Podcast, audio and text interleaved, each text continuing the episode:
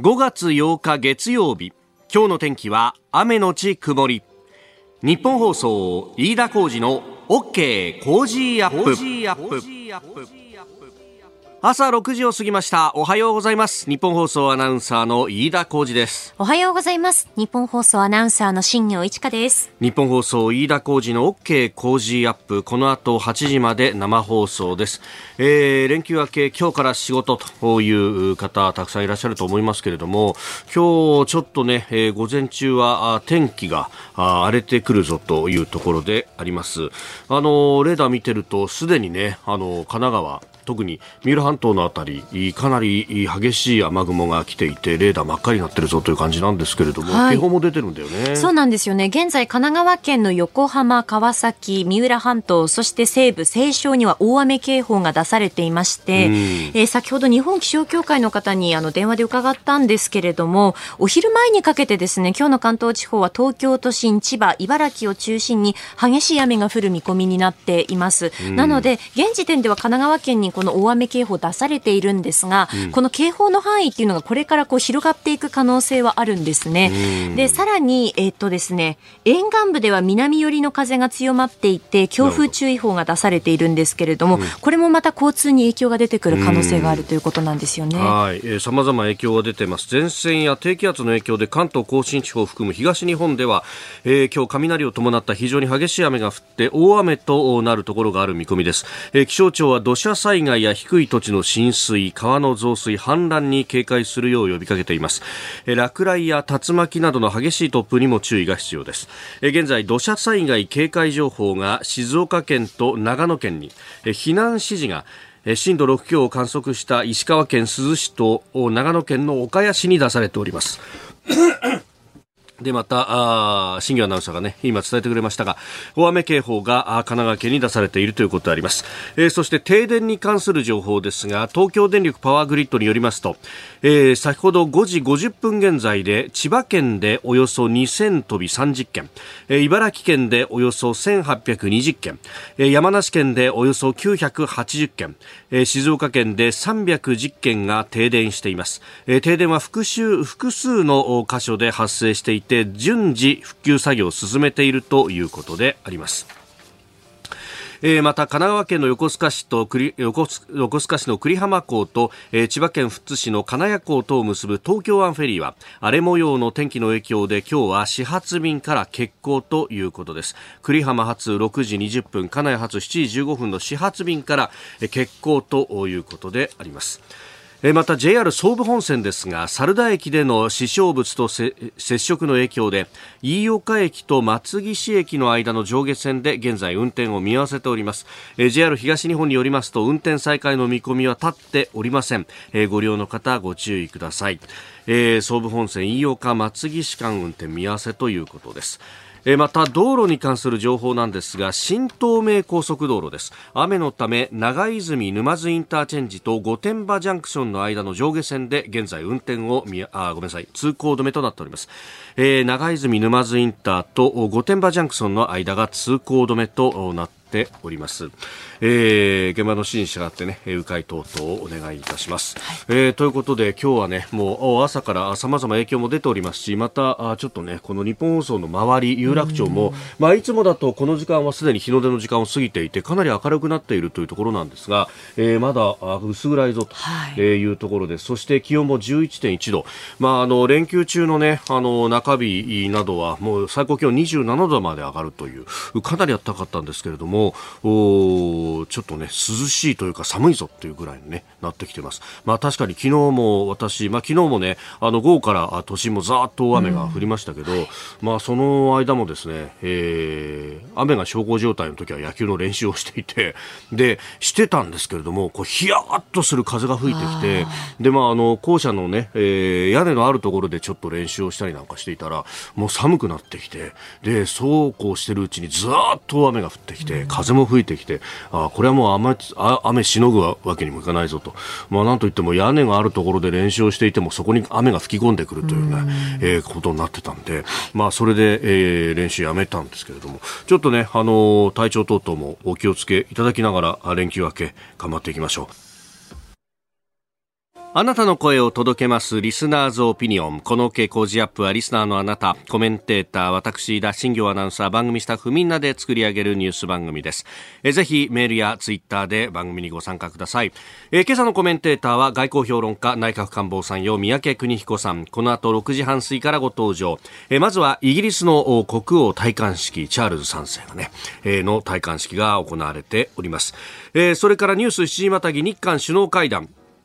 えー、総理は今まさに韓国ソウルに行っているというところですけれども、えー、昨日は日韓の首脳会談が行われましたんでその結果シャトル外交の再開などについて、えー、まあさらにはですね、岸田総理この大型連休はアフリカ4カ国シンガポールと歴訪されました。まあその辺も含めて掘り下げてまいります。そして7時10分過ぎおはようニュースネットワーク、えー、先週5日金曜日の午後に発生しました石川県能登地方の地震について、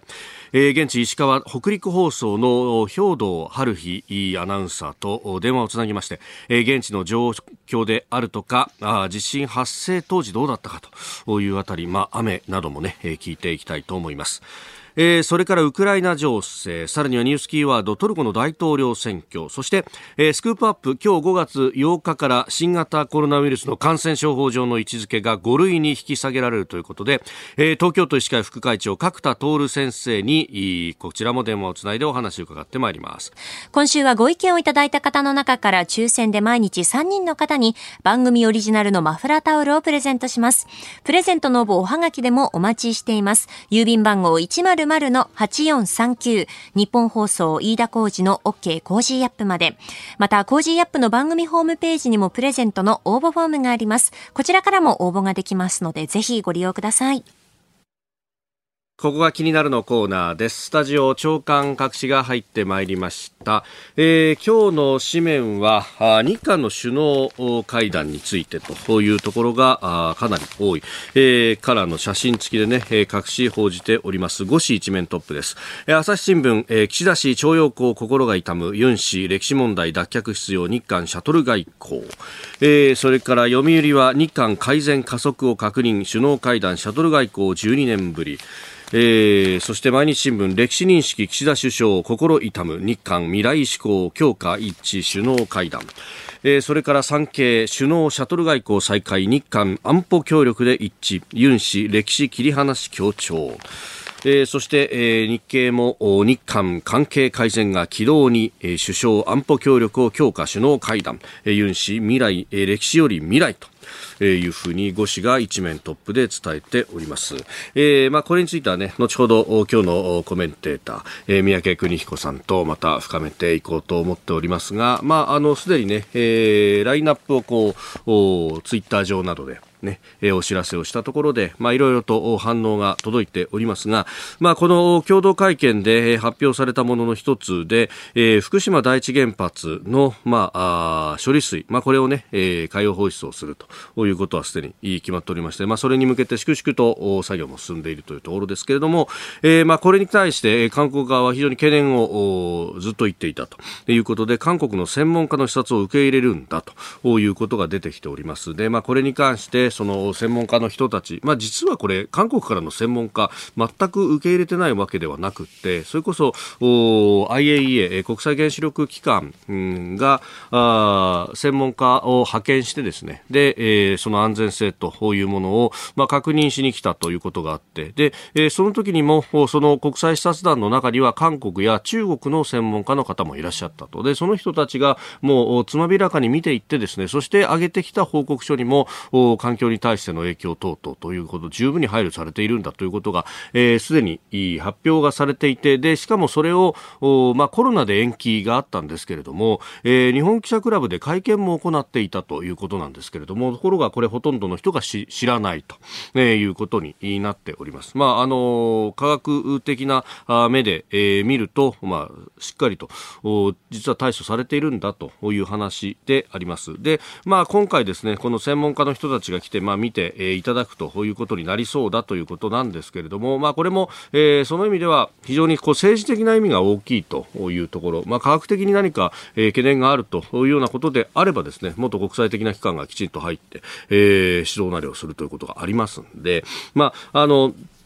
なので政治的な意味が大きいということと、で、えー、結構ね、ツイッター上で、えー、懸念が出ているのが、うん、政治的な動きで、えー、報告書なり、えー、この専門家の人たちが、えー、出すものというのがどうなるかわからないじゃないかということも言われますけれども、まあ、あのす、でにね、え、データ等々はオープンになってますけれども、こんなことをこうやって説明しましたっていうところまで全てオープンにしてですね、我々としてはこういう説明を申し上げたんだけれども、報告書が随分違うじゃないかということであれば、それもこう分かってくると。で、え、それを国際的にもきちっとアピールをしていくと。どっちに利があるんですかねということを、まあ、問えばいいのではないかなということ。何かね、こういうのをまた受け入れないということになると、やっぱり何か隠してんじゃないかみたいなことを言われたりもしますんで、ここは懐広く、見ていただければいいんじゃないかなというふうにも、私個人的には思いますし、すでに国際的なお墨付きはいただいてるんですけれどもねっていうのも一つあるんじゃないかということを思います。この時間からコメンテーターの方々ご登場。今朝は外交評論家内閣官房参与三宅邦彦さんです。おはようございます。おはようございます。よろしくお願いいたします。よろしくお願いします。ゴールデンウィークが明けてというね。そうね。えもうアクリル板もなくなって。そう。はい、今日からなんですよ。スタジオのアクリル板なくなったのも。なんか気持ち悪いぐらい、すきりしました。すっきりしましたね。私の顔もすっきり見えますね。ああ、見えますね。ユリーダさんがダイレクトに。うん。やだな、いや、ちょっと待って、そんなぶっちゃけないでください。よろしくお願いします。さあ、あの、大型連休中でありましたが、さまざま外交動いてますので、宮家さんには今日じっくり解説いただこうと思います。まずですね、あの、この週末ですけれども、イギリスで国王の戴冠式が行われたと。いうニュースね、きらびやか70年ぶりですよね。はい。私が生まれたのが53年で、その時の以来だからね。おああ、じゃあ一生に一回見れるか見れないかっていうことかなと思うんだけども、まあ、あの、荘厳なね、はい、儀式で、これ、あの、イギリス国教会の儀式ですよね。えー、えー、つまり、国王が、あまあ、就任はするんだけれども、えー、体感をすると。はい。その王冠を、まあ、学ぶ。で、これ象徴的な意味があるんですが、よく調べてみると、と、ええ、これ、もともとその王様がその王冠をもらうという儀式はですね、はい、これはあの宗教指導者がやる、今、王権真実者かどうか知らないけども、そういう経緯があって、ヨーロッパではそうなんだけれども、今まではイギリスもですね15世紀までは、実はローマ教皇が体体感したんですよ。式をやったかどうかは別として、形式的にはローマ教皇から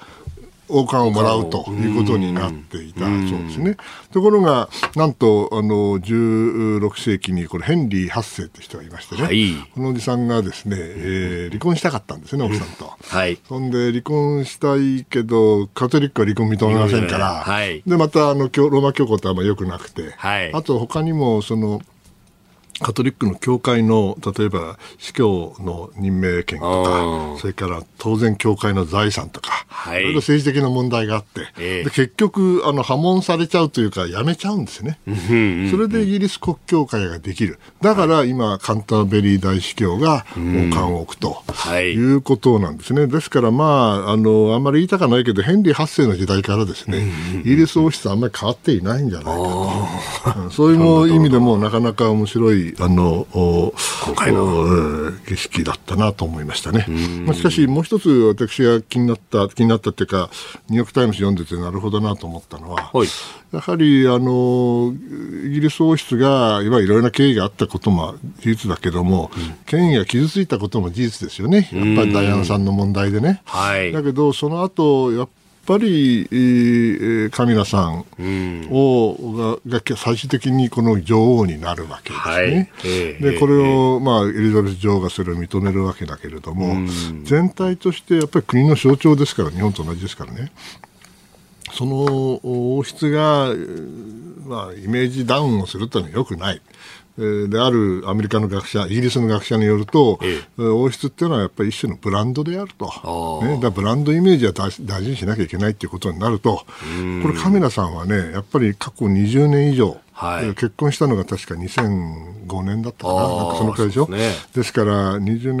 年近くですね、えー、努力をして、結婚前から、はい、あのブランドのイメージを上げるべく彼女なりに努力をしていたと。いうことは事実だと私は思いますね。その意味では僕は頭が下がる。思いはいたします。うん。まあ、本当、そのね、え権威であるとか、うん、ね、ブランドであるとか、あのー、ね、チャールズ三世陛下は、はい、あ結構こう、ね、えー、まあ、ある意味短気な面もあるというような話を聞き、ね。まあ、カミラさん結構それをいなしてるっていうのね、報道もあったりしますね。まあ、二人は愛し合ってるんでしょうね。うん。うん、それはそれで結構なことなんだけれども、まあ、しかし70過ぎた新国王っていうのもね、なんとなくね、もう少し若いかなと思ったけど、そうじゃ、まあ、ちょっと言い過ぎたかな。やっぱりおめでたいことでございますから。えー、はいえー、イギリス国王戴冠式、まずは取り上げました。6月25日日曜日、日本最大級の討論イベント開催。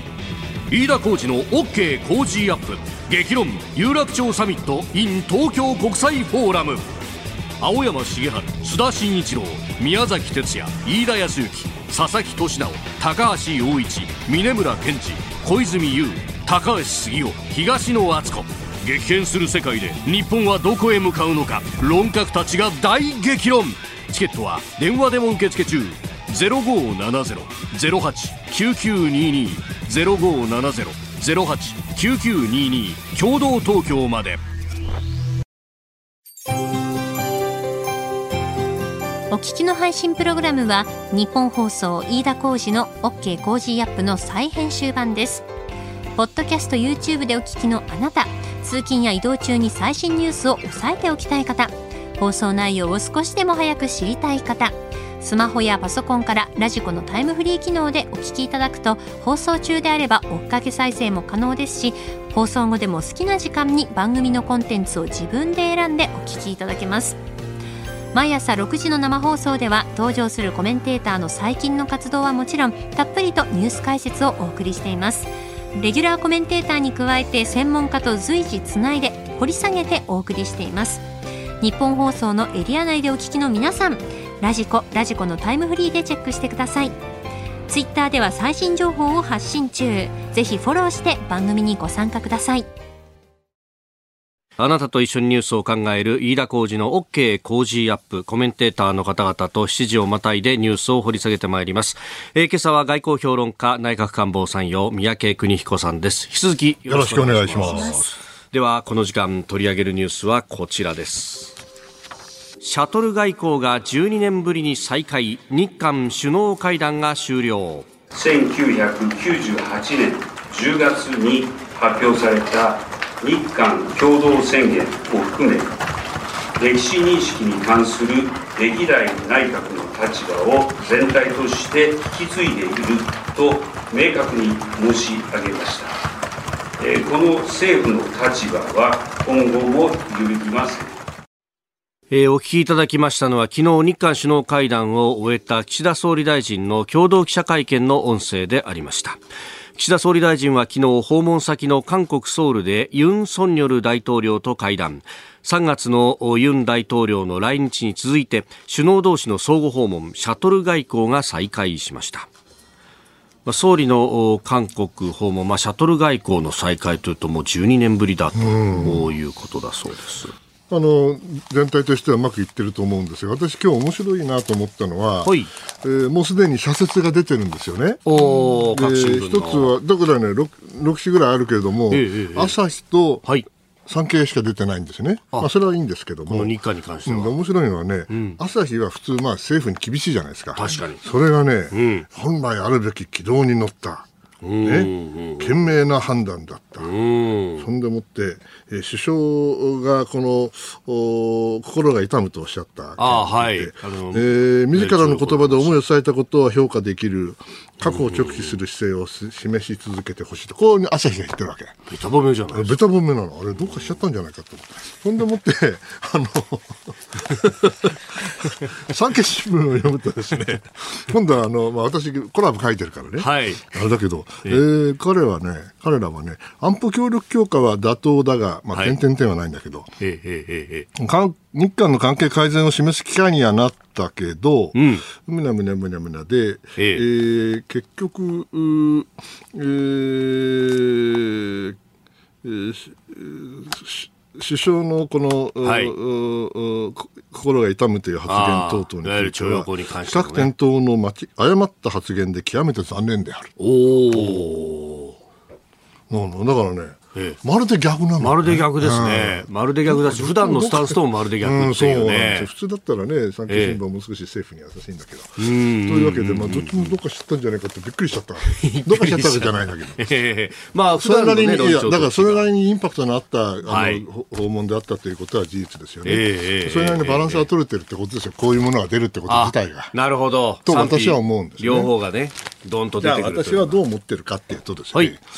あのー、まあ、簡単に言うと、ええ、3点あって、はい、大きな流れとしてはね、うん。えー、これあの、ある新聞に載ってたんだけど、はい、韓国の専門家が、うん、これ、中曽根さんの訪韓に似ているねということをおっしゃって、1980年代,、80年代ね、はい。えー、それはね、岸田さんが中曽根さんに似てるんじゃないんです、うん、と私は思ってるんです。はい、どういう意味かというと、ええ、あの時代はレーガンさんがソ連に対して厳しく出て、そうでしたね。そして、はい、あの、日米韓でちゃんとやらないかんということで、はい。それで日韓関係も、あの、完全にしなきゃいけないというドライブが働いたわけですけど、今、それがソ連に変わって中国になってるわけですよ。はい。ですから、その意味では状況が80年代と似てる。うん。それは、しかし、あの、相手がね、はい、ソ連から中国に変わったということなんだろう。で全体の流れとして安保をまあ優先したで他の問題はもう少し時間をかけてというやり方は決して悪くないと思っているんですね。うんうんはい、他方ね、ええ、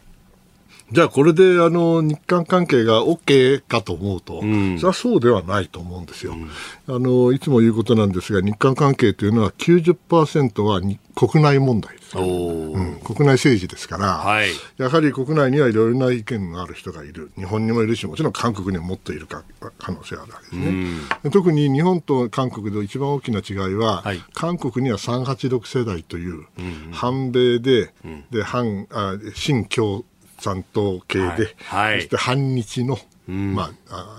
極端に言えばね、えー、プログレッシブな進歩的な人たちがいるわけですよ、はい、どっかで聞いたことあるでしょ？日本にもいたですよね似たような人たちがね。反米で反米で。えー、それで韓国嫌いなあいるじゃないですか、うん。かつて、かつてね、学生で、うん、大きなボリュームで、そうそうそう一世代がいて、一世代がいて、僕の上一つ上の世代ね、まあ、全教徒って言ったら失礼かもしれないけど、えー、学生運動やってた人たち、はい、それでいいんですよ、日本が民主化する過程でそういうものが出てくるのはいいんだけど、韓国も同じようにそういう世代がいる、それが386世代と言われる人たち、はい、彼らは残念ながらまだ50代だから、ね、50代ということはですね、あと20年元気だということです。ああ、現役として社会を動かしていく。ということは、うん、韓国で民主化が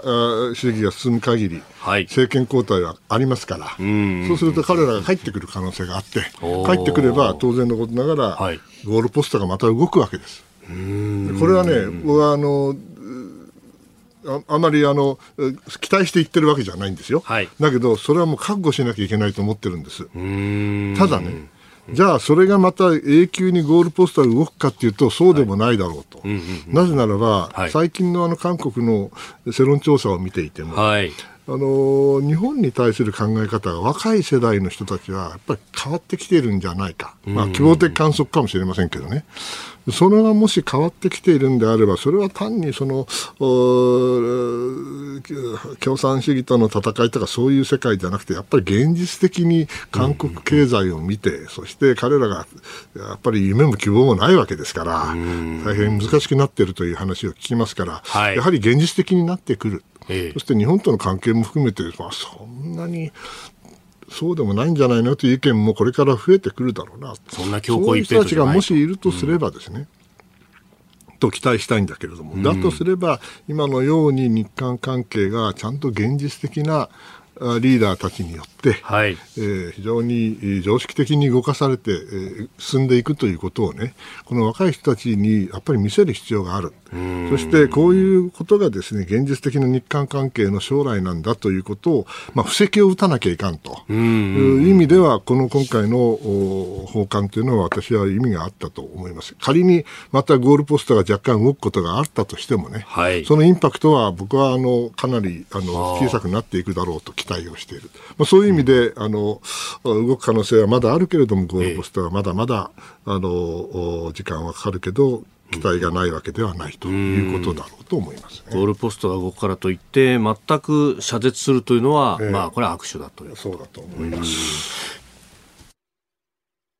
改めましておはようございます。日本放送飯田浩二です。おはようございます。日本放送新業一華です。今朝のコメンテーターは外交評論家キャノングローバル戦略研究所研究主幹三宅邦彦さんです。引き続きよろしくお願いします前段の部分は日韓首脳会談と、はい、ね、まあ、その結果さらに展望という話をいただきました、はい、まあ、この後あの広島にまた来られるわけですから、はい、もうこれが普通になっていくっていうのは、これ心理的にも大きな違いがあると思うんですよね。ただ大きな流れで言うと、韓国との関係だけではなくて、はい、日本は G7 の議長国ですし、しかも広島、地元の広島でやるってわけですから、おそらく非常にあの張り切っておられると思うんですよね。えー、で、一番大事なことはですね、あの G7 が、まあ、その、年中行事ですから、毎年やるわけですから、ね。はい、これ、議長持ち回りですから、えー、その意味ではその G7 自体が常に出している文書っていうのがあって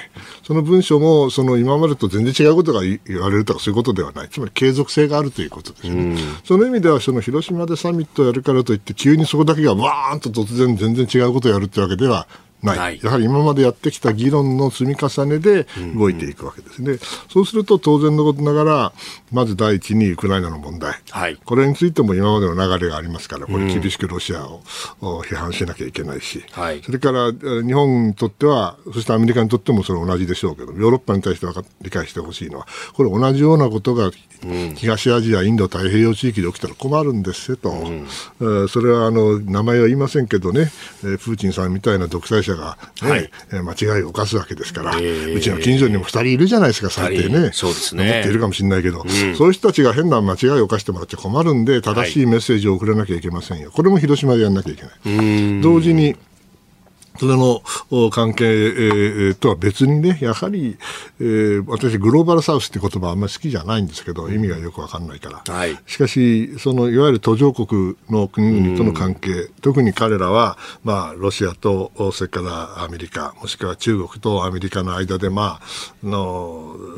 どっちつかずの部分があるわけです。はい、そうすると当然なんです。彼らにとっては自自国を、の利益を拡大、極大化するのが大事なんですから。ですけど、そういうところで、まあ、その途上国に対する手当というものをちゃんとしなきゃいけない。そういうメッセージも出さなきゃいけない。そうするとね、やはり今回、あの、アフリカを回っていかれたということは、ここは非常に意味がある。ね、あの、行った国をよく見るとね、はい、北のエジプトとエジプトと、それから、要するに東西南北行ってるわけですよ、4カ国。見事に。で、アフリカっても広いですから、その地域に経済があって、でその各地域、北と南と西と東のアフリカの、経済的にある程度重要な国、はい、いうものを慎重に選んでいるんですよね。もちろんそれで、えー、50何カ国ありますから、はい、それはいけ全部いけばいいに決まってるけど、ね、日本には素晴らしい国会審議というものがありますから、はい、ね、中国みたいに国会がない国ではですね、えー、れもう毎年のようにその首脳が行けるわけですよ、はい、アフリカに、ね、全部横に行っちゃうわけですよ、関係ねえからね、国会審議なんかないから。はい、だけど、ある国ではそれはなかなかできませんから、えー、その分、やはり今回、挽回をされたということだと思います。非常にその意味では、あのバランス取れて、この一連の外交活動ですね、はい。えー、ヨーロッパから始まって、アフリカ、そしてシンガポールで終わる、これはあのやはり韓国とのあれも含めて非常に良かったんじゃないかなと、うん、思いますね。うん、でこの間、あのね、各閣僚だとか、まあ、あの与党の、ね、実力者も言ってますけれども、林外務大臣は中南米中南米ね、これもなかなか、ね、いけない国があるし、そうですね、えー。まあ、とにかく初めてとかいうのが多いしね。あ中国じゃ考えられないことなんですけども、それからロシアだって、それあれですよ、はい、あの外務大臣、がんバンバン言ってますからね、ラブロフ、あれも国会審議ないから、ああ、確かにそうですね、自由に日程を設定できると。そういうことを考えるとね、羨ましいなと思いますけど、はい、まあ、やらないよりは、もちろんやらなきゃいけないと、ね、いうことでしょう。この、ね、大型連休の海外出張を各市がやっていて、うん、これにまた湯水のごとく税金がとか、なんでみんな行くんだみたいなこと言うけど、いや、行くタイミングはここしかない。もうね、やっぱり顔を合わせなきゃ。はい。会わなきゃだめですよ。テレビ会議だけにはいかないんですよ。こういうものは。おはようニュースネットワーク。取り上げるニュース、こちらです。5日午後、石川県能登地方で地震、引き続き土砂災害などに警戒。先週5日金曜日最大震度6強の揺れを観測した石川県能登地方では現在雨が降り続いていて土砂災害に警戒するよう呼びかけがされています。また断続的に地震も発生していて気象庁は引き続き注意を呼びかけています。5日金曜日の午後2時42分、えー、石川能登地方を震源とするマグニチュード6.5の地震が発生しました。えー、その後雨も降り続いていて土砂災害にも警戒ということも報じられておりますが、えー、今どういった状況なのかこの時間は石川県北陸放送の、えー、兵藤春日アナウンサーとつないでお話を伺ってまいります。兵藤さんおはようございます。おはようございます。よろしくお願いします。よろしくお願いいたします。今どちらにいらっしゃいますか？はい、私、金沢市中心部の兼六園や21世紀美術館にほど近い MRO 北陸放送の本社のスタジオからお伝えしています。あ今の雨の様子というのはいかがですか？はい。金沢市内は小雨がパラパラと降っている状況です。ただ能登地方でも長く雨が降り続きました、はい、えあの地震の発生の時っていうのは、まあ、この時もじゃああ兵頭さんご自身は会社にいらっしゃった感じですか？はい私、地震発生時は金沢市中心部の会社の3階にいました。携帯のアラームが鳴り始めて、すぐに身の安全を図って、その後、報道フロアで地震特番に加わったという流れです。なるほど。あの、はい、このところはこの能登地方というのは結構地震相次いでたんですよね。そうですね。2020年頃から、はい、もうかれこれ2、3年ほど地震が相次いでいました。でもやっぱりこうあの報道携わられていても、それまでの地震とは今回違うという感じでしたか？そうですね、取材を通して、皆さん、街の皆さんがかなりそれを言っている印象がありました、これまでの地震とはちょっと規模が違ったという声が聞かれましたね、まあ、そのあたりね、あの翌日土曜日にあの現地入られて取材されたというふうに伺ってますが、いかがでしたか？はい私、一夜明けた午前8時に珠洲市に到着しました。被害が特に大きかった珠洲市正院町の現場に向かいました。珠洲市の中でもその正院町は古くからある寺や神社などそして住宅が立ち並ぶ地域になるんですが、はい、こちらでは6軒ほどの住宅が倒壊していました。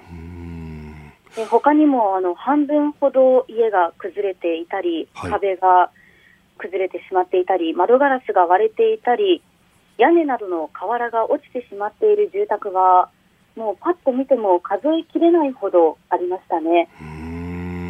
余震も結構強いのがあったんですよね。そうですね、その5日の午後9時58分には、震度5強の揺れを再び観測しました。あと、あのー、その日、土曜日って、確か結構雨が激しく降った記憶があるんですが、現地は。いかがでしたか、えー、そうですね、えー、っと土曜日は、えー、それほどでもなかっえっと、そこまで、えっと、強い雨ではなかったんですけれども、えー、ただその、私が取材した6日ですね、はい、6日から、えっと、雨が強まりまして、夕方午後4時ごろからまとまった雨がざっと降りました。その後、比較的降り止むことなく、え。えー、ずっと続きまして、かなりあの土砂災害に危険な部分がありましたね。うん、どうですか？あの、地震直後、その地震の,、ね、あの影響で土砂災害が一部発生したというような報道ありましたけど、その後は大きなあ土砂災害等は起こってはいないですか？そうですね、ただ、うん、これまでに降った雨によって、はい、今も地盤の緩んでいるところがたくさんあるということなんですね。なのであの、今日の昼前にかけて、まだ土砂災害には警戒していただきたいというところですので、でね、まだまだこれからちょっと見えていない部分もあるのかなというのが現状です。はい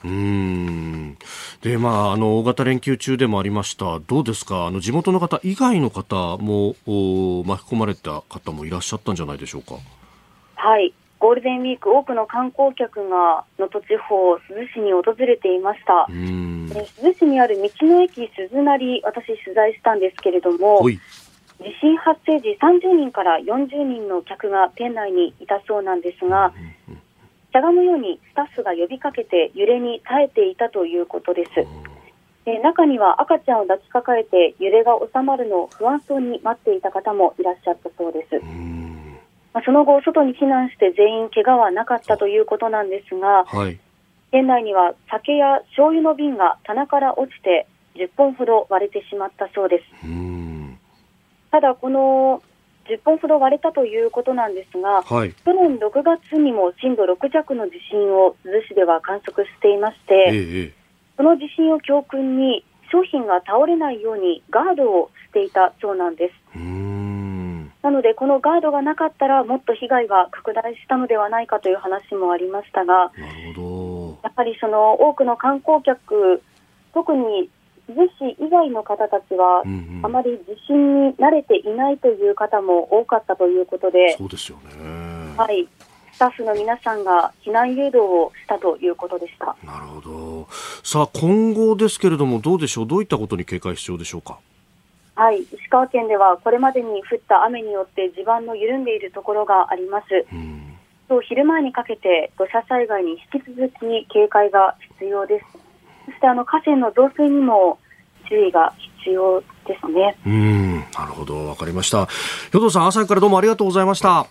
はい、ありがとうございました。石川県北陸放送、兵藤春アナウンサーに聞きました。まあ、あのね、電気等々インフラはすでに普及しているということをもう報じられておりますけれども、まあ、まだまだ土砂災害は警戒が必要だということであります。えー、そして、えー、もう一つ用意していたニュースロシアの民間軍事会社ワグネルがウクライナ・バフムトでの戦闘継続へという、まあ、ウクライナ情勢に関してのところですが三宅さん、これはどう見たらいいですか？ええ、もしあの野球とかサッカーでね、はい、戦ってる真っ最中、もう拮抗してて、どうなるか、どっちか、どっちかっていう時にね、うんうんうん、え監督に対してね、はい、コーチの一人がですね、えー、あの監督が全然支援してくれねえからね、これ、このままで俺たち負けちまうよと、うんうん、こんなチームが勝てるわけないでしょ。確かにね、仲間割りしちゃうじゃね。で、まあ、それはさすがにね、これ、監督さん、はい、あの、武器弾薬をちゃんと渡しますよと言ってんだけど、こんなんあるんだったらとっくに渡してますよ。なるほど。ですから、その意味ではね、僕はあのロシアの今の状況というのは、おそらくこの今、激戦地と言われているバフムトはいるんだけれども、はい、そこよりもあの今後、ウクライナからの大規模な反攻反攻戦闘が始まるわけですから、反撃をされる前にですね、はい、このより防衛的なラインに、えー、を固めようとしている。そうすると武器弾薬もそっちに使うようにすると。はい、なかなかあのバフムトまではいかないと、こういうことだと思うんですよね。えー、だとすると、そろそろ あの、天王山といいますか。はい。えー、もしくは、霞が関、あ、霞が関じゃないか。えー、関ヶ原。霞が関に出ちゃって。それが始まるかもしれない。ただ、あの、みんな言われてるように、ウクライナがこれから勝つんだというふうに私は必ずしも思ってはいけないと思っていて、えー、おそらくですね、アメリカ、NATO 諸国も頑張ってほしいと思ってますけど、はいえー、どうなるか本当にわからない。その意味では非常に重要な数か月間がそれから始まると。いうふうに思って、その直前に、はい、まあ、ロシア側で仲間割れが見えていると。こういうことだとまあ、春のね、うん、えー、ウクライナの反転攻勢というものが言われてますもんね。言われてますね。まあ、今日が8日でしょ？8日であと1週間ぐらいで始まるという説があるんだけど、はい、そんな、バレたらまずいから、これはまた、あの、あ情報戦も。情報戦の一部だろうと、私は思いますけどね。うん。まあ、日々ね、こうしてお伝えしていくもの、まあ、公式の情報もあるけれども、やっぱり。どれが本当か分かんないですよ。というところですよね、はい、そこも頭に入れながら情報を取らないといけない。そういうことです。続いて教えてニュースキーワードです。トルコ大統領選挙今月14日に投投票されるトルコ大統領選挙まであと1週間を切りました。選挙には4人が立候補しておりまして現職のエルドアン大統領と野党6つの党の統一候補クルチダルオール氏の事実上の一騎打ちとなっております。まあ、ウクライナ情勢とかについてもね、うん、トルコって一定の存在感ありますね。そうですね。まあ僕は中東屋なんで、えー、トルコはもう何度も何度も行きました。とっても親日的な国だし、えー、えー、それ、やっぱり旧オスマン朝のね、そうですよね。えー、大国ですから、その意味では、あの、素晴らしい国だと僕はいつも行くと楽しみにしてるんですけど、行くこと。ただ、この政治的に見ますとね、はい、このエルドアンさん、過去20年間頑張ってきてはいるんだけれども、えー、これもあのトルコという置かれた立場というか、日本にちょっと似てるんだけれども、はい、西欧でもない、東洋でもないっていうか、中中中、中、中、中、中間なんですね。要するに、まあ、人間に例えればですね、体はムスリムなんだけど、頭は西欧を向いてるわけですよ。ね、だけど、これって、なかなか、あの、両立しないんで、えー、で、悲劇、最大の悲劇はですね、トルコの人は、トルコはヨーロッパの国だと思ってるんですけど、ヨーロッパの国はですね、トルコをヨーロッパだと思っていないんですよ。この悲劇がずっと、まあ、続いている。そしてして、NATO には入るんだけれども。はい。しかし、それはソ連があったからですね。えー、だけども、じゃあ EU に入れるかっていうと、うんうん、オブザーバーにはなっても必ず正式メンバーにはおそらくしないんですよ。ね、そうしたらやっぱり話は違うじゃないかと。はいいうことで、もともとはそのケマル・アタテュルクの革命があって、そして、はい、イスラムの、まあ、国家ではあるんだけれども、うんうんうん、西洋の世俗主義というものを目指して、はい、そして頑張った。うん、ね、で、何度やったったらしても EU に入れない。えー、そのうちに話は違うじゃないかと。うん、と言って、えー、おかしくなってくると、えー、軍がクーデターでまた元に戻すと。あそれ何度かやったんだけど、それでも元に戻らなくなって、つまり体がムスリムだから、はい、それでエルドアンさんのような時代になるとね、やはりイスラムというものをもう前面に出す。うん、今までとはちょっと違う、まあ、今までというか、まあ、この20年ぐらいはそうなんですけれども、えー、そうやるとね、どうなるかっていうと、まあ、一つは、このエルドアンさんってその非常に強力な政治家ですから、はい、あの選挙うまいし、うんうんうん、えー、どうやって勝ったか知らないけどね、うん、えー、20年勝ってるわけですよ。はい、ですから、その意味では、まあ、あんまり権力は言いたかないけど、長きゃいいってもんでもないから、うん、その意味では、そろそろ潮時だなと、そしてトルコが民主主義であるということを考えれば、はい、当然のことながら、政権交代っていうのがあってもしかるべきだし、そしてやっぱりイスラム的なあの政策の中でやっぱり私が気になっているのは金利の問題ですよね。はい、イスラムだった金利はこれ、あそうか、うん、そうですよね、直接お金がお金を生むのはまずい金利を上げるべき時に下げたんじゃないかという人もいるし、ですから今、対立候補は金融政策を正常に戻すんだっていう言い方をしてますよね。インフレで引き締めしなかった、ね、そうそうそうそう、はい、そういう意味ではあの私はトルコの民主主義にとって新しい一つの時代があ終わるのか、それともまたこれからこのまま行くのかっていう大きな転機にトルコがいるんだなと思いました。まあ、かつてそのケマル・アタチュルクという人が、うん、まあ、世俗主義というふうにおっしゃいましたけど、はいはい、まあ、ある意味こう政教を分離するんだというのが一つの肝で、うん。はい、であのそこをやっぱりイスラム主義的な政策を取ろうとするとある程度人気は出るけれどもそれが行き過ぎたところで軍が正すとこういうことが繰り返されていた、うん、まあ、それがエルドアン体制エルドアンさんが首相になる前まではそういう形であったとそしてエルドアンさんが首相になってからは軍のクーデター説、まあ、そういうのがあったと言われてるんだけど、2016年それを潰したと、はい、で、それ以来、軍はもうほとんどその力がなくなったと言われてるんですね、はい、それが本当にいいのか悪いのか、やっぱりそれはいいいいに決まってるんですけど、軍が口出すのはよくないですから、しかし、それと同時にあの、やはりトルコの全体のことを考えて、ヨーロッパの横にいて中東との間に挟まれていて、はい、そのどっちを向くのか、トルコがどっちの方向に向かっていくのか、はい、潜在的には優秀な人材がいて、えー、そして経済も良かったわけですからね、えー、それがエルドアンさんの後期になってあまり良くなくなったのは何なのか、そういうことを含めて、うん、えー、さらに地震の問題もありますよね、今回、地震で、あのかなり国民の不満が高まっていると言われているんで、はい、これ、意外とね、あの、はい、日本では注目されてないかもしれないけど、あの地域の 政治にとって、エルドアンさんが残るか、変わるかっていうのは、非常に大きな転機になる。可能性があると思います。重要だと思います。この1週間で変わるかもしれない。うん、はい、うん。さあ続いてはここだけニューススクープアップをお送りいたします。まあアクリル板がね、えー、アクリル板がないですね今日はね。そんなに渋い顔しないでくださいよ、はい。ではこの時間最後のニュースをスクープアップ忖度。素晴らしい。新型コロナ今日から2類相当から5類へ移行。今日5月8日から新型コロナウイルスの感染症法上の位置づけが2類相当から季節性インフルエンザなどと同じ5類に移行します。感染者数の発表方法や医療体制などこれまでとは異なる対応となってまいりますえー、新型コロナに関しては3月の13日からマスクの着用が個人判断にと、えー、そして今日から、えー、いよいよ感染症法上の位置づけが5類に移行するということでありますが、ねえー、こうしてスタジオの風景もアクリルがなくなったりとかね、もっと早くてもよかったかもしれないけれども、まあ、これで、まあ、変わっていいと思いますけどね。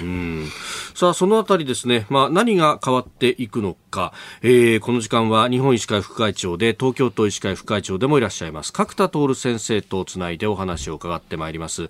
角田先生、おはようございます。おはようございます。よろしくお願いします。よろしくお願いいたします。この5類に変わることで、まあ、何が変わるのか、これ、お医者さんの立場だと変わるところっていうのはいっぱいありますか？そうですね、まあ、僕らはあのあのなんていうか、コロナが急に変わるわけじゃないので、えー、やはりご本人の重症化予防とか、他人にうつさないっていうのことを考えると、今までと同じ対応はいたします、はい、これ、診療や診察、治療の流れっていうのも、そうなると、まあ、あそれほど変化はないということですか？そうですね、まあ、基本的には同じです、ただ、感染症法の2類相当から外れるので、いろいろ強制されることがなくなるんですね、ですから、まあ、ご自分の判断で自宅で過ごすとか、場合によってはその行動制限なんかはこちら、強制できないんですね、5類になりますはい。まあ、あそうすると、まあ、自分の判断っていうのがより重要になってってくるということですけれども、まあ、その病状とかを考えると、なかなかこう、外に出るのはそうは言ったってねっていうところありますよね。そうですね、やっぱりあの症状が強かったりして、はい、あの医療機関を受診したいときは、まずやっぱり今までと同じで、うんうん、医療機関に電話なんかを、電話等で事前に連絡をして、そして指示に従って受診していただくというのが原則です、ね、うん、見てくれるお医者さん、そのクリニックなどの数はこれ、増えるんでしょうか？あの一応、私は増えると思います、今までのやはり2類相当ですと、い。ろんな規制がありましたんでね、はい、検査ができないとあったんですが、えー、まあ、今度、5類相当になると、インフルエンザと同じになりますから、できるだけまあインフルエンザを見ていただいた医療機関の数に近づくと思いますけど、はい、なるほど。で、医療費の負担の部分はどうなりそうですか？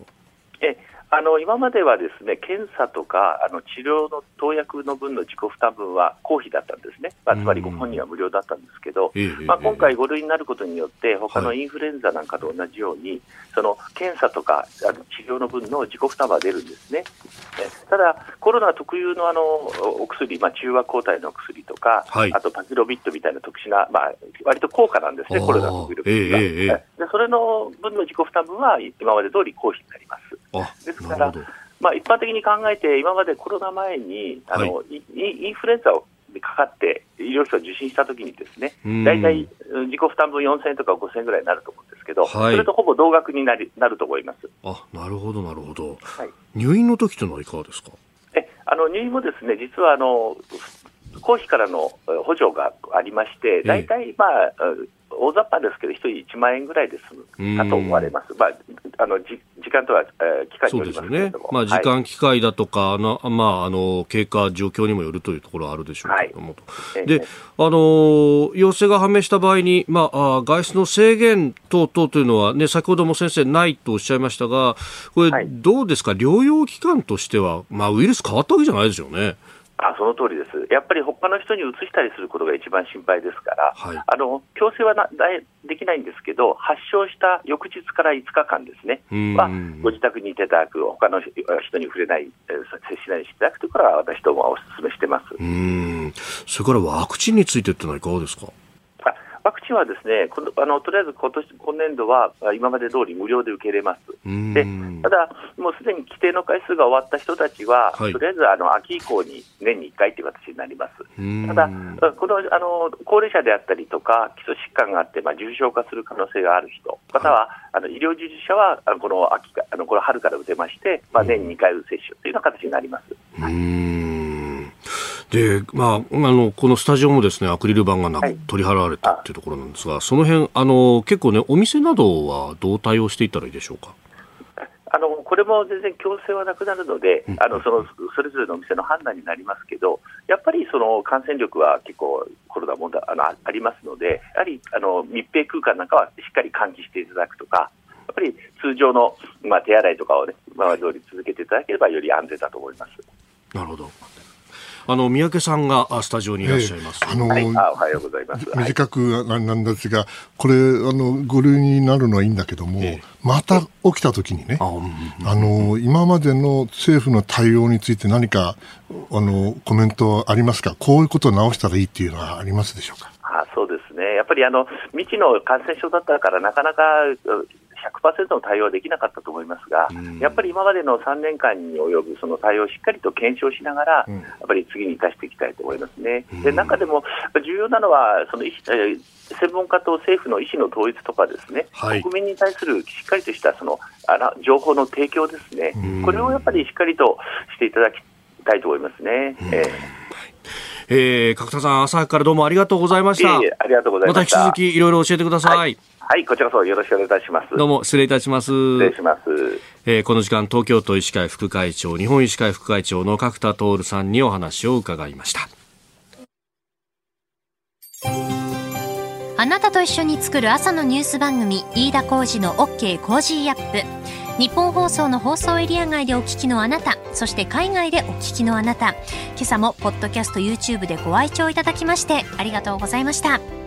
飯田浩二の OK コージーアップ東京有楽町日本放送で月曜日から金曜日朝6時から8時まで生放送でお送りしています番組ホームページでは登場いただくコメンテーターのラインナップや放送内容の原稿化された記事など情報盛りだくさんですまた公式ツイッターでは平日は毎日最新情報を配信中。ぜひチェックしてみてください。そしてもう一つ飯田浩二アナウンサーが「夕刊富士」で毎週火曜日に連載中。飯田浩二の「そこまで言うか」こちらもぜひご覧になってください。忙しい朝そして移動中ニュースを少し深く知りたい時。ぜひ AM、FM、ラジコはもちろん日本放送のポッドキャスト YouTube でお楽しみください。